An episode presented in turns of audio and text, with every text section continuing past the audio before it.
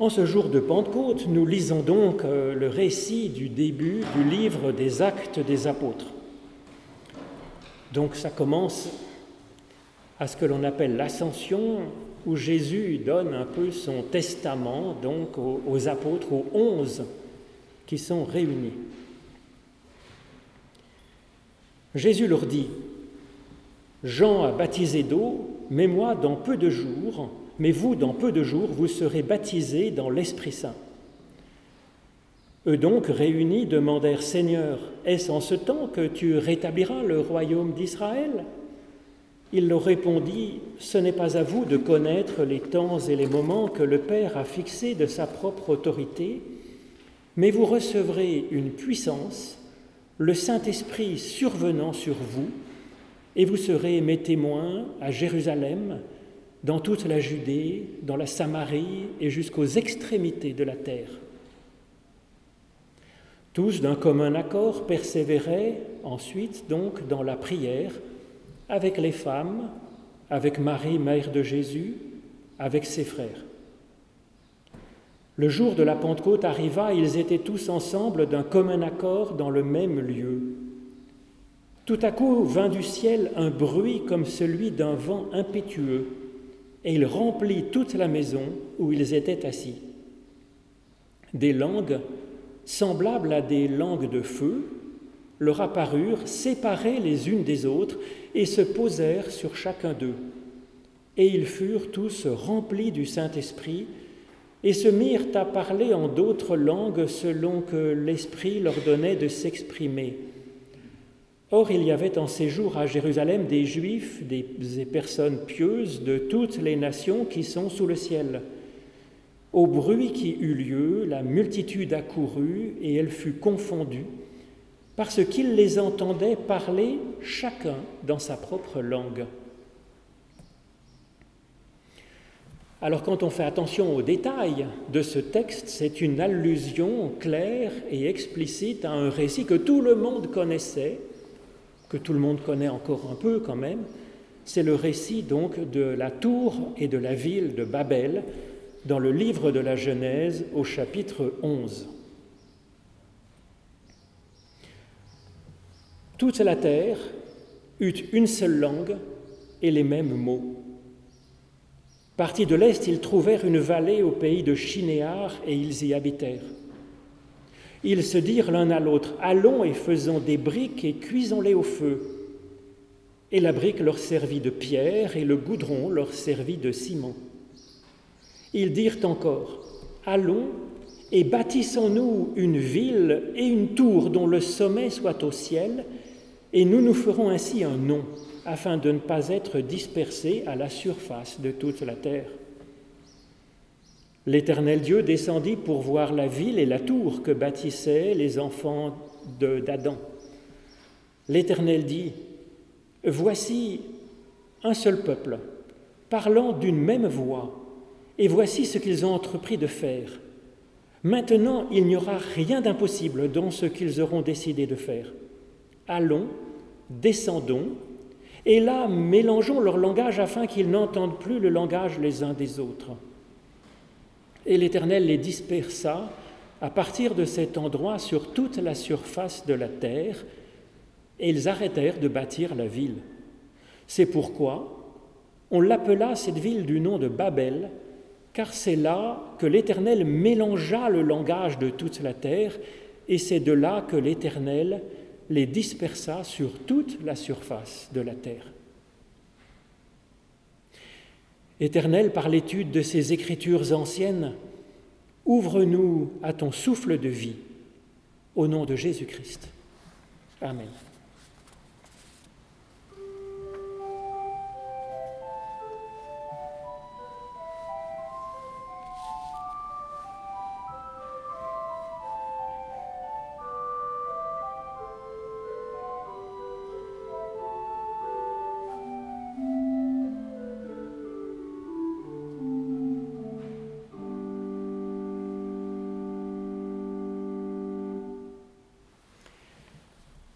Le récit de la Pentecôte est profondément optimiste sur la nature humaine et je trouve ça formidable.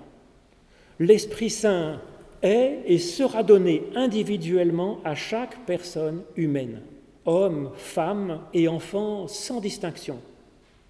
Le don de l'Esprit Saint fait ainsi de chaque personne un prophète ou une prophétesse de Dieu pour euh, son entourage. Ce n'est pas l'Église qui reçoit le don de l'Esprit avec une gigantesque flamme collective. Mais non, quand on fait attention à ce texte, l'Esprit est donné par des flammes qui sont séparées et données individuellement à chacun et chacune. C'est chaque personne qui entre ainsi en ligne directe avec Dieu. Et c'est même plus que cela, parce que Dieu donne alors à notre conscience une dimension divine. Le résultat est que nous n'avons plus à recevoir les bonnes informations et les instructions de l'extérieur, par exemple par un sage, un savant, un prophète professionnel ou par l'Église. Le projet est que chaque personne soit capable de trouver l'information et, l'acte juste à faire, trouver ça en soi-même, grâce à Dieu. Alors bien entendu, c'est par degré que cette connexion peut s'établir, mais déjà, nous commençons maintenant à recevoir l'Esprit. Nul n'en est totalement démuni, et il y a encore une certaine marge de progression possible, évidemment. Et nous sommes là pour ça, pour s'ouvrir à un supplément d'esprit. Nous voyons que les personnes touchées ici sont des personnes normales et que ce n'est pas réservé aux apôtres. Il est précisé qu'il y a même des femmes, c'est pour dire. C'est extraordinaire dans cette culture très patriarcale où l'éducation des filles n'était pas du tout une évidence. Même le droit de prier était un peu suspect pour les filles. Il y a quand même quelques progrès dans l'humanité, ça peut rendre aussi optimiste. Ce don de l'esprit est dit concerner donc toutes les personnes, et aussi toutes les nations jusqu'aux extrémités de la terre, nous dit ce texte.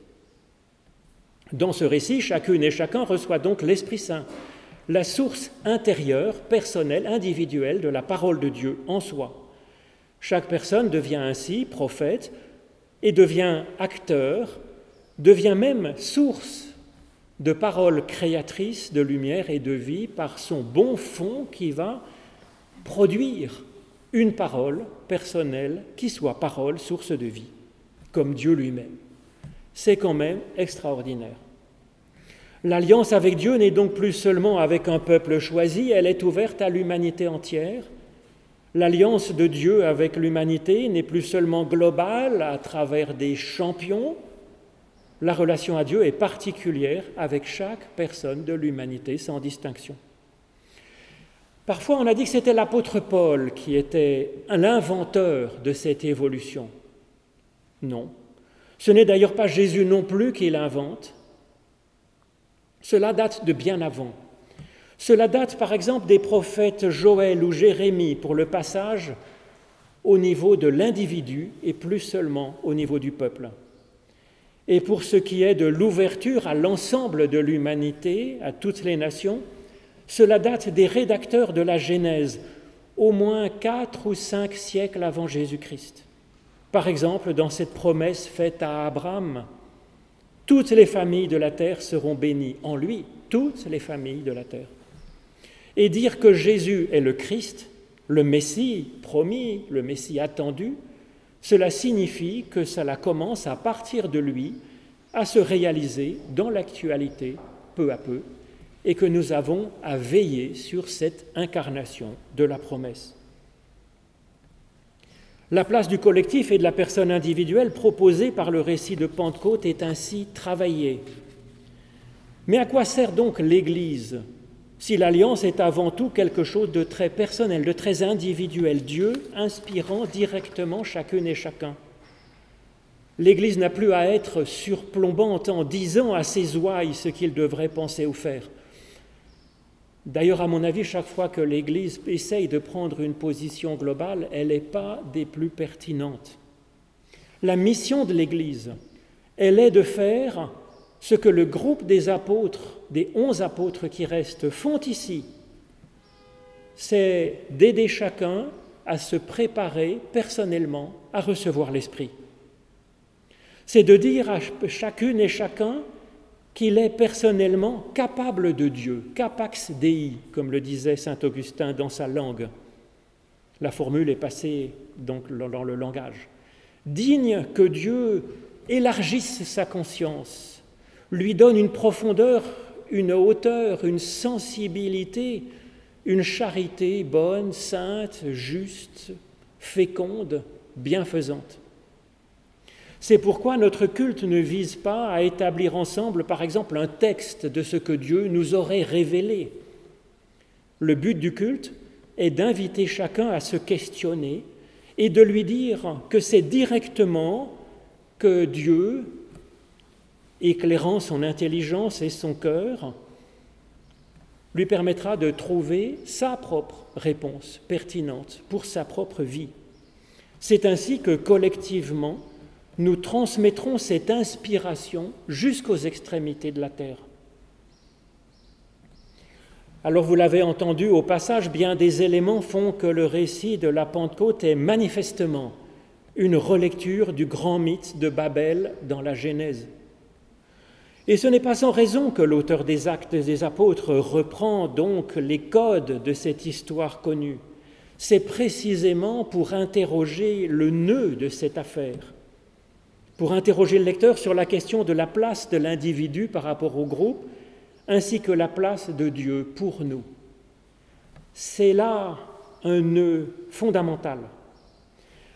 Afin d'aller plus loin dans la lecture du récit de Pentecôte sur ces questions, nous ne pouvons faire l'impasse donc sur l'approche proposée par le mythe de Babel, puisque ce texte en est nourri.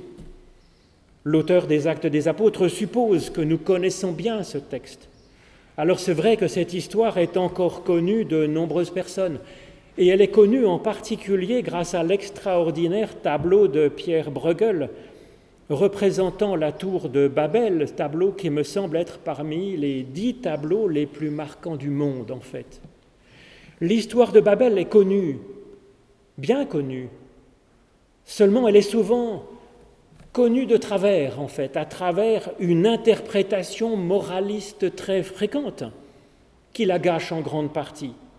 Nous avons souvent en tête l'idée que la tour de Babel va tomber, s'écrouler, tomber sur la tête de l'humanité orgueilleuse qui voulait prendre la place de Dieu, le défier ou le, le chasser de leur univers par la propre industrie humaine. Eh bien, Bruegel ne tombe pas dans ce piège. Il représente la ville et la construction de la magnifique tour de Babel avec cette multitude d'artisans en plein travail dans tous les coins du tableau. Et tout semble en paix dans ce tableau, les bateaux sur la mer calme, le ciel que la forte tour commence déjà à atteindre traversant un petit nuage, la ville et les paysans souriant dans la campagne, attelés à leur labeur. Le spectateur du tableau, connaissant l'histoire de Babel, se demande si ces personnages vivant leur projet bien tranquillement savent ce qui va se passer ensuite. À quel signe pourrait-il deviner dans leur environnement qu'il va survenir une radicale rupture dans l'histoire tout bientôt? Et donc Bruegel utilise le fait que nous connaissions l'histoire qu'il représente pour nous faire nous interroger nous-mêmes sur notre propre façon de faire des projets et nous appelle à, essayer de discerner les signes d'une rupture dans notre histoire. Alors ce tableau, je l'ai mis sur la petite feuille que vous pourrez prendre à la sortie, mais vous le connaissez déjà. Le génial Bruegel est un excellent exégète de ce texte biblique, à l'inverse de certains religieux de son époque qui le transformaient donc en lecture moraliste afin de, de bien mater les fidèles et qu'ils soient dociles à l'enseignement de l'Église. Il a vraisemblablement été conseillé par de savants exégètes connaissant l'hébreu biblique, car ce, qu'il tire de ce texte est exactement la leçon euh, des, des rabbins les plus érudits, une invitation à s'interroger soi-même en entrant dans la profondeur de l'invisible de l'être et des relations entre nous dans la société et de notre relation avec Dieu, d'aller dans la profondeur de l'être pour chercher l'intention qui est derrière les projets. En effet, contrairement à une lecture simpliste de ce mythe de Babel, il n'y a pas un mot dans le texte de la Genèse pour dire que ce que font les humains serait mauvais, pas un mot pour dire que la tour s'écroulerait sur eux. Et cela fait que cette histoire de Babel peut être lue de deux façons très différentes. Ça peut être lu négativement, avec cette horreur qu'est la pensée unique, imposée à chacun, comme dans les pires dictatures où ceux qui pensent différemment sont éliminés, traités d'hérétiques. C'est ce que peut exprimer donc le début de ce texte de Babel, avec une seule langue, une seule pensée, un seul projet, une seule ville. Avec aussi la folie de l'orgueil de vouloir s'élever au ciel pour être Dieu à la place de Dieu. Cela aussi existe dans toutes les entreprises, tous les groupes, même dans les églises, bien sûr. Alors cette interprétation négative de l'humanité de Babel n'est pas impossible. Dieu interviendrait alors non pas pour les punir en leur faisant tomber la tour sur la tête, mais pour nous guérir de cette pensée unique et de cet orgueil, en interrompant donc l'évidence entre les, les humains de la société, brisant la pensée unique. Alors cette lecture euh, de la tour de Babel est possible, mais il y a aussi une lecture positive de cette euh, histoire, toute positive, avec une humanité enfin réconciliée après le meurtre de Cain et Abel, après la violence de l'humanité autour de Noé, une humanité réconciliée, unie dans un beau projet de construction, une ville, euh, c'est-à-dire avec des moyens mutuels mis en commun pour le service de tous, avec des échanges possibles, avec au centre de ce projet commun de bonne union, de réunion, une véritable spiritualité, une, élévation qui va jusqu'à toucher le ciel. C'est le projet de la Pentecôte, en fait. C'est ainsi qu'ils cherchent à se donner un nom en cherchant à donner un sens à ce qu'ils font avec cette verticalité au cœur même de leur vie. Et Dieu descend pour voir et il dit qu'avec cette base-là, de la bonne entente et puis aussi de la recherche d'élévation, maintenant il n'y aura rien d'impossible dans ce qu'ils auront décidé de faire. C'est un magnifique complément en fait. Cette belle entente entre eux, mise à la fois au service du bien commun et au service d'une élévation de tous, c'est une véritable force. Dieu intervient alors pour, non pas les punir, puisque c'est ce qu'il y a de mieux, il les envoie dans le monde pour partager cette belle façon d'être avec l'univers entier, car c'était le projet donné au début de la création. Et ils sont envoyés dans le monde comme du levain mêlé à la pâte pour faire du bon pain, le verbe mélanger ici, c'est le verbe technique pour mêler le levain à la pâte. Cette double lecture, à la fois négative du péché de l'humanité et positive d'une belle humanité réconciliée entre eux et avec Dieu, cette double lecture, rendue possible par le texte de Babel, nous invite à rentrer en nous-mêmes pour voir ce qui est derrière l'apparence et comment est-ce que nous allons vivre comment est-ce que nous vivons. Christ nous conseille de vivre en aimant Dieu et en aimant notre prochain comme nous-mêmes. Cela nous invite, là aussi, à, descendre et voir en nous-mêmes ce que valent nos projets quant à la qualité, effectivement, de nos relations avec Dieu, avec les autres et avec nous-mêmes. Il y a là un excellent j'ai dire, critères de propre évaluation de nos projets, de notre vie que nous propose Jésus et que nous propose aussi finalement ce récit de la tour de Babel. Et quand le récit de la Pentecôte reprend ce mythe de Babel, il nous invite aussi à cela pour nous ouvrir plus profondément à l'Esprit de Dieu. Un même projet, en apparence, peut alors être une merveille ou une catastrophe. Par exemple, un grand projet commun peut reposer sur un réel respect de la place de chacun, ou bien ça peut reposer sur la tyrannie de la pensée unique. C'est si vite fait de passer de l'un à l'autre. Et puis, est-ce que nous avons au cœur de notre projet de vie un pôle d'élévation comme les Babéliens avec la construction d'une tour au cœur de leur ville? Cette question vaut pour notre vie quotidienne, ça vaut pour tout couple, ça vaut pour l'éducation d'un enfant, ça vaut pour un temps de vacances qui se profile, ça vaut pour une année nouvelle quand elle s'ouvre. Et puis, est-ce que notre recherche d'élévation, si nous en avons une, ce qui est quand même une bonne chose, est-ce que notre recherche d'élévation est une hubris, c'est-à-dire cette folie d'orgueil qui mène souvent l'humanité à sa perte? Un dévoiement de l'élévation dans une folie? Ou est-ce que c'est une réelle élévation dans la qualité d'être, dans la qualité des relations, dans notre foi? Tout dépend en fait de l'inspiration profonde qui est derrière notre exercice de philosophie, de théologie, de science, d'art, ou dans notre spiritualité, dans notre prière. Et puis, est-ce que notre religion est pour nous quelque chose de sacré, ou est-ce que c'est une ouverture vers le sacré qu'est Dieu?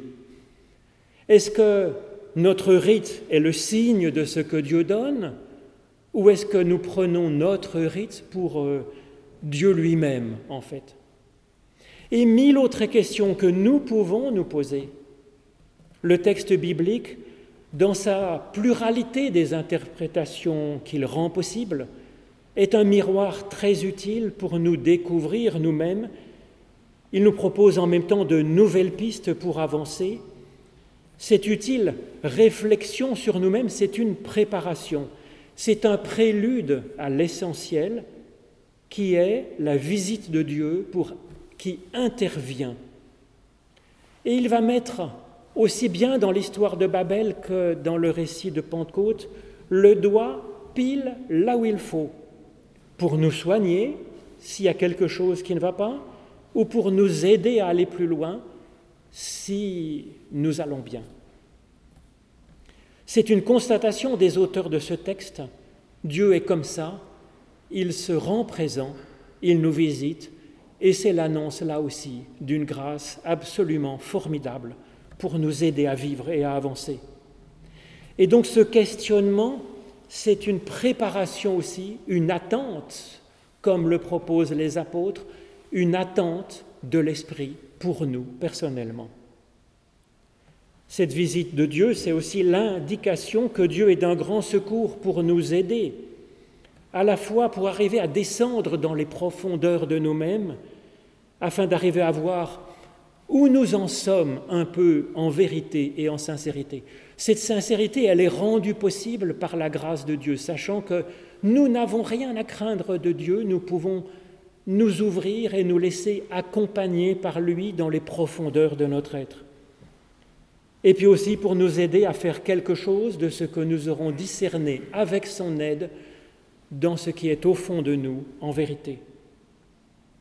Alors le récit de Pentecôte, il s'inscrit manifestement dans cette double lecture de l'histoire de Babel. Les disciples de Jésus sont à un moment clé de leur histoire. Après avoir vécu en compagnon avec Jésus pendant quelques années, il n'est plus là. Que faire maintenant? Moment d'angoisse. Au moins, ils ont cette expérience, ils ont en question, en commun aussi ce questionnement, que faire maintenant? Et avec cela, ils forment un groupe, un peu comme le début de cette histoire de Babel. Ils sont là, ensemble, en se disant, qu'est-ce que nous allons faire? Leur élévation, elle existe aussi. C'est la mémoire de Jésus et la prière. Et ils vont être un peu comme dans la, ville de Babel, enfermés dans les murailles de la ville. Eux, ils sont enfermés dans les murs de leur chambre haute où ils se sont rassemblés. Babel les enseigne, les questionne. Sont-ils ensemble pour se préparer chacun à recevoir l'Esprit Saint que Jésus leur dit d'attendre, la visite de Dieu? Ou bien est-ce que c'est un repli entre soi dans une pensée unique avec une seule âme, un seul évangile, un seul progrès, un seul projet, une même langue, jusqu'à leur prière qui est commune, nous dit le texte? Est-ce que le rassemblement est un refus du monde extérieur Ou au contraire, est-ce que c'est pour se préparer à offrir au monde la merveille qui les fait vivre? Jésus-Christ Là encore, l'ambiguïté est présente. Et si l'histoire de Babel est tellement présente dans cette histoire de la Pentecôte, je pense qu'ils ont dû méditer ce mythe de Babel. Ça les a inspirés pour entrer en eux-mêmes, pour laisser Dieu les aider à faire le point et puis à avancer en étant témoins jusqu'aux extrémités de la terre, comme le suggère ce récit de Babel. Et effectivement, comme promis par l'histoire de Babel, Dieu leur rend visite. Le récit des actes s'oriente alors radicalement vers une lecture positive de l'énigme de Babel. Bien sûr, car même si leur conduite est mitigée, entre peur et enthousiasme, entre enfermement dans la pensée unique, la prière unique, et puis dans ces respects de chacun, en Christ, nous savons que Dieu est lumière et qu'il n'y a point en lui de ténèbres, et donc Dieu ne vient pas pour leur taper sur la tête, mais pour les aider à avancer.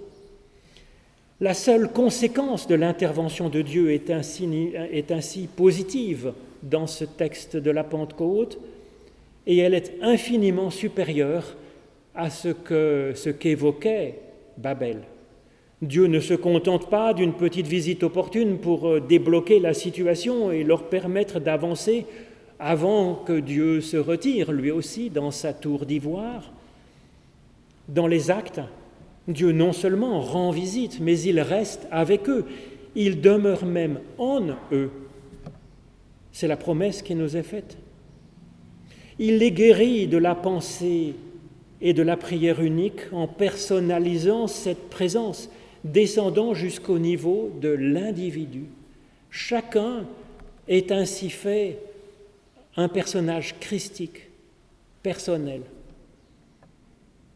Et puis il leur donne le courage de sortir de leur chambre haute bétonnée pour aller vers l'autre, pour aller vers tous les autres et pour parler ensuite de la langue même de Dieu, en fait, celle de la bienveillance pour l'autre, celle du cœur, celle de l'amour du prochain, langue que tout le monde comprend, même un chien, sans si nous avons pour lui de la bienveillance ou si nous sommes dans l'agressivité ou la méfiance.